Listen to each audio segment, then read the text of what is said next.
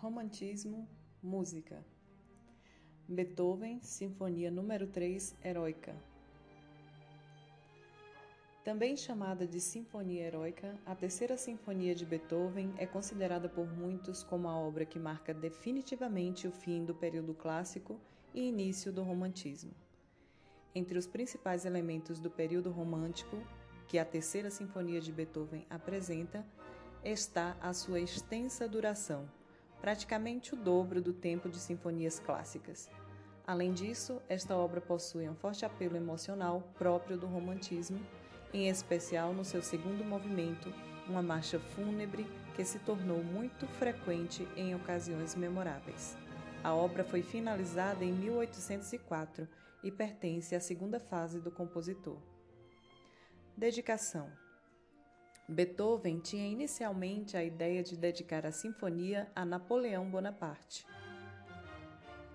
O biógrafo Maynard Solomon relata que Beethoven admirava os ideais da Revolução Francesa e Napoleão era como se fosse sua personificação. No outono, o compositor começou a repensar sobre a dedicatória. O príncipe Lobkowitz disse que se dedicasse a sinfonia a ele, não precisaria de pagar um imposto. No entanto, ele continuou com a dedicatória a Bonaparte. Quando Napoleão se proclamou imperador na França, em maio de 1804, Beethoven se revoltou e foi à mesa onde estava a obra já pronta. Ele pegou a página título e riscou o nome de Bonaparte tão violentamente com uma faca que criou um buraco no papel. Mais tarde, ele mudou o nome da, para Sinfonia Heroica, composta per festeggiare i souvenir d'un grand'uomo. Sinfonia Heroica, composta para celebrar a memória de um grande homem. Seu assistente Ferdinand Ries conta a história em sua biografia de Beethoven.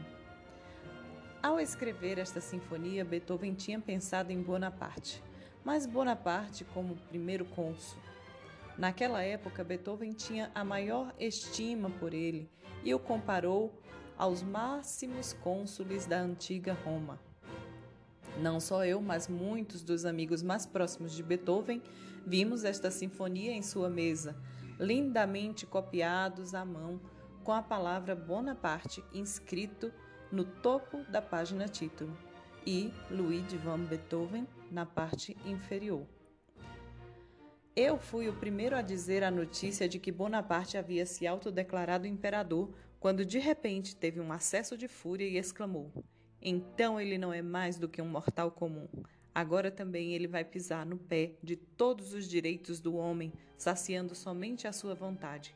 Agora ele vai pensar que é superior a todos os homens, se tornando um tirano. Beethoven foi até a mesa, pegou a página título, rasgou ao meio e jogou-a no chão. A página tinha de voltar a ser copiada, e foi só agora que a sinfonia recebeu o título de Sinfonia Heróica.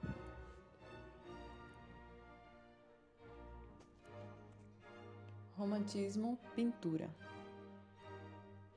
O quadro La Liberté guidant the people, A Liberdade guiando o povo, em português, pintado em 1830 por Eugène Delacroix, pode ser considerado um poderoso ícone das revoluções ocorridas durante o final do século XVIII e primeira metade do século XIX, e das lutas das camadas populares pela tão sonhada igualdade.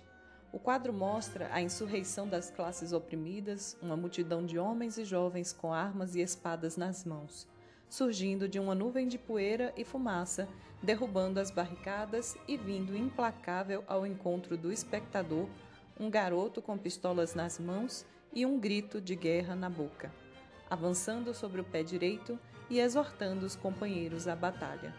Tudo ganhando uma enorme força na representação de uma revolta irrefreável. Porém, a principal protagonista da obra é a liberdade representada por uma mulher trazendo os corpos dos soldados adversários mortos aos seus pés. É bastante chamativo a forma como ela é retratada, uma filha do povo, nascida do povo, vi, viva, determinada e impetuosa, encarnando a revolta surgindo da sombra para a luz como uma chama, e segurando a bandeira francesa como um símbolo de luta, ela volta o rosto para seus companheiros de forma a chamá-los e guiá-los à vitória final. A liberdade aqui, usando até um fuzil, é uma alegoria com a visão moderna, atual e real. A Liberdade Guiando o Povo é uma visão romântica sobre a Revolução Francesa em julho de 1830. Na altura, a França era governada pelo rei Carlos, V, Carlos X, que permaneceu no poder durante seis anos. Quando Carlos X tentou abolir a liberdade de imprensa e dissolver a recém-eleita Assembleia, teve início a Revolução. O rei é destronado e Luís Felipe um membro mais liberal da família real, assume o poder. É o último rei francês, tendo abdicado em 1848. Eugène Delacroix não participou na Revolução. Para realizar a liberdade guiando o povo, é provável que se tenha inspirado em gravuras do conflito, especialmente no trabalho de Nicolas Charlet. Delacroix pintou a liberdade guiando o povo rapidamente, em pouco mais de três meses e expôs a obra no Salão de 1831. O quadro perturbou tanto os realistas quanto os revolucionários. Foi adquirida pelo Estado por 3 mil francos e devolvida ao artista, que a deixou na casa de campo de, de uma tia sua. Durante muito tempo evitou-se expor a obra publicamente. Foi apenas em 1874 que o quadro foi adquirido pelo Museu do Louvre e exposto com honrarias. Destaques da obra: A liberdade, representada como uma deusa clássica, sinônima de sinônimo de virtude e eternidade. No entanto, seus traços robustos são comuns ao povo francês.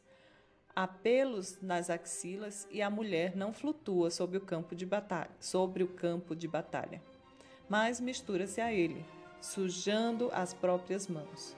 Empunha uma arma moderna, um mosquete. Os cadáveres. Os mortos são membros da guarda de elite do rei. Por ser uma guerra civil, os revolucionários lutam contra pessoas muito próximas a eles, seus vizinhos e conterrâneos.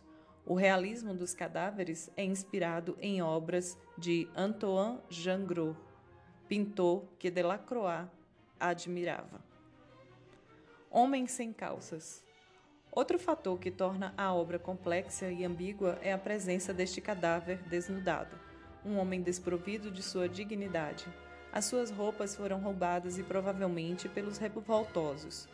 Outros personagens do quadro apresentam-se com objetos roubados dos cadáveres. Assim mesmo, entre aqueles que lutam pela liberdade, há atitudes censuráveis. As bandeiras. Duas bandeiras são retratadas no quadro, uma empunhada pela Liberdade e outra sobre a Catedral de Notre-Dame. A bandeira tricolor foi utilizada na Revolução Francesa em 1789 e nas guerras de Napoleão. Após a derrota deste em Waterloo, a bandeira não foi mais utilizada. O regresso deste símbolo é carregado de emoção, como se o povo conquistasse o seu orgulho após a restauração da monarquia. O campo de batalha. O centro da Revolução de 1830 foi a Ponte d'Arcole, e provavelmente este é o cenário da pintura. Porém, nenhum posto de observação permite esta vista de Notre-Dame. Como outros pintores românticos, Delacroix abdica de uma fidelidade literal aos fatos em prol de um maior efeito dramático. Converte acontecimentos contemporâneos em imagens míticas. A composição é uma composição clássica em pirâmide, na qual a liberdade ocupa o vértice da pirâmide, o mosquete com baioneta que a liberdade empunha cria uma linha paralela com a arma empunhada pela criança, no restante do quadro, várias linhas diagonais trazem dinamismo à composição. As cores. As cores vivas da bandeira auxiliam o destaque para a mulher que simboliza a liberdade. Nota-se que o vermelho da bandeira está sobre o céu azul, o que o salienta ainda mais. As cores repetem-se nas roupas do, traba dos, do trabalhador aos pés da liberdade. As vestes da liberdade são pintadas num tom mais claro do que aqueles encontrados no restante da pintura, facilitando o sentido da leitura. A pincelada. As pinceladas de Delacroix são visíveis na tela, o que contraria as regras acadêmicas que determinam que a pincelada deve ser invisível.